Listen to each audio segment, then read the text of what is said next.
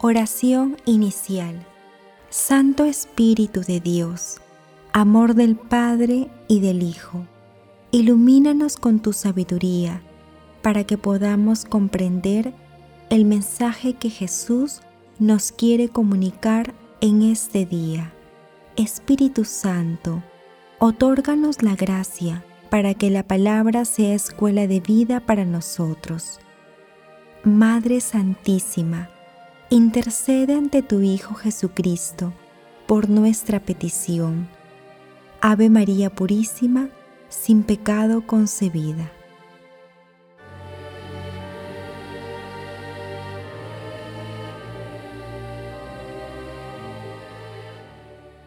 Lectura del Santo Evangelio según San Mateo, capítulo 9, 9 al 13. Jesús vio a un hombre llamado Mateo que estaba sentado a la mesa de recaudación de impuestos y le dijo, Sígueme. Él se levantó y lo siguió. Mientras Jesús estaba comiendo en la casa, acudieron muchos publicanos y pecadores y se sentaron a comer con él y sus discípulos. Al ver esto, los fariseos dijeron a los discípulos, ¿Por qué su maestro come con publicanos y pecadores? Jesús, que había oído, respondió, No son los sanos los que tienen necesidad del médico, sino los enfermos. Vayan y aprendan qué significa yo quiero misericordia y no sacrificios, porque no he venido a llamar a justos, sino a pecadores. Palabra del Señor.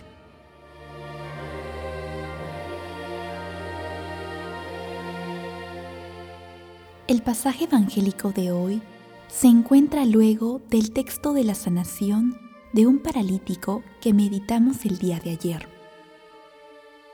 En la lectura de hoy apreciamos cómo Mateo dio un gran salto.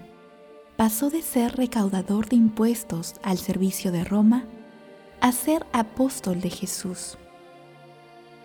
Mateo, llamado Leví por los otros evangelistas, fue el quinto llamado a ser apóstol.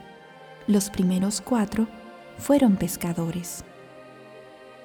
Luego de su gran decisión, Mateo invitó a Jesús a su casa, donde organizó un banquete con publicanos y pecadores. La presencia de Jesús convirtió dicha cena en un banquete celestial, ya que tuvo la ocasión de alimentar espiritualmente a los asistentes y prodigar la misericordia de Dios. Ante los prejuicios de los fariseos, Jesús respondió, No tienen necesidad de médico los sanos, sino los enfermos. Vayan y aprendan lo que significa misericordia quiero y no sacrificios, porque no he venido a llamar a justos, sino a pecadores.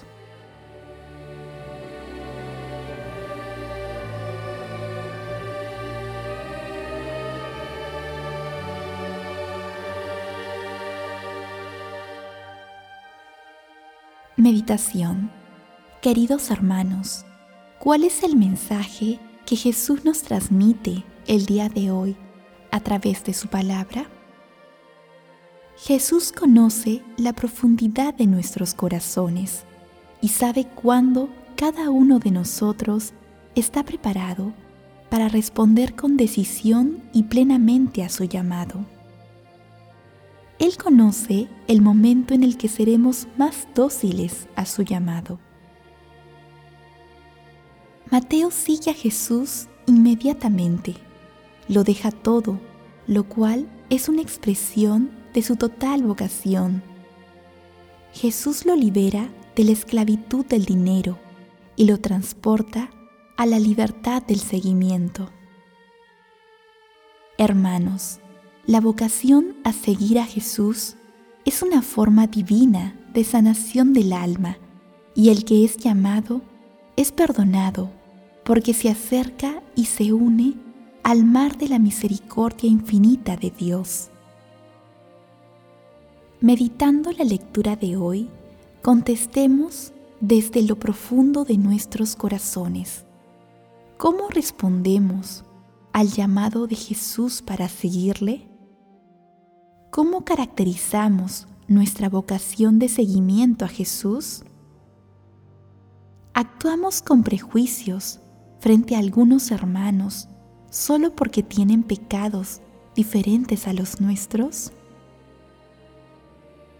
Que las respuestas a estas preguntas nos ayuden a acudir a la misericordia divina y a ser misericordiosos como lo es nuestro Dios Padre.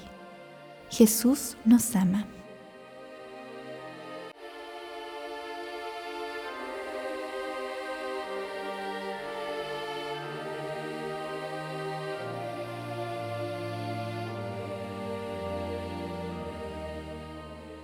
Oración. Amado Jesús, concédenos la gracia de conocerte más, de amarte más, de responder plenamente a tu llamado y de seguirte siempre confiando en tu misericordia y providencia. Amado Jesús, al igual que Mateo, tenemos sed de ti. Haz que el Espíritu Santo nos otorgue los dones para seguirte de manera decidida.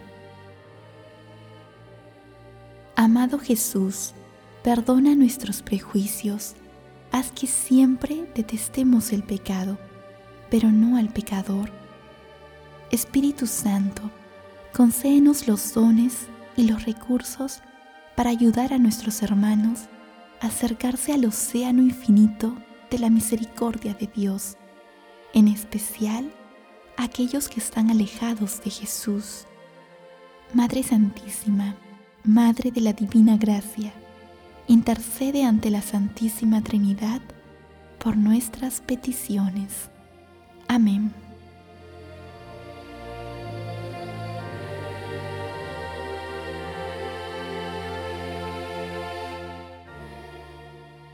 Contemplación y acción. Ahora contemplemos al Señor con la lectura de una parte del Salmo 117. Dad gracias al Señor porque es bueno, porque es eterna su misericordia. Digan los fieles del Señor, eterna es su misericordia. En el peligro grité al Señor y me escuchó poniéndome a salvo. El Señor está conmigo, no temo. ¿Qué podrá hacerme el hombre? El Señor está conmigo y me auxilia. Veré la derrota de mis adversarios. Queridos hermanos, pidamos la gracia del Espíritu Santo para poder amar cada día más y seguir con firmeza a nuestro Señor Jesucristo.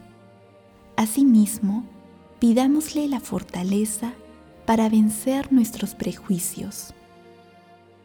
No dejemos de asistir a la Santa Eucaristía y adoremos a Jesús presente en el Santísimo Sacramento.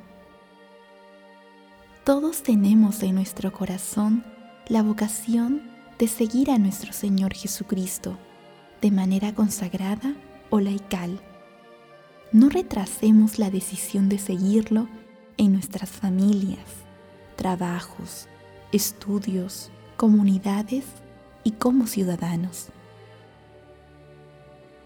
Contribuyamos a construir un mundo mejor, un mundo cristiano. Glorifiquemos a Dios con nuestras vidas.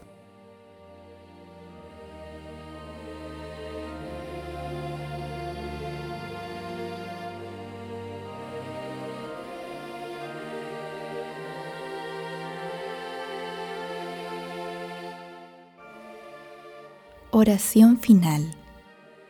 Gracias, Señor Jesús, por tu palabra de vida eterna. Que el Espíritu Santo nos ilumine para que tu palabra penetre a lo más profundo de nuestras almas y se convierta en acción. Dios glorioso, escucha nuestra oración. Bendito seas por los siglos de los siglos. Madre Santísima, intercede ante la Santísima Trinidad por nuestra petición. Amén.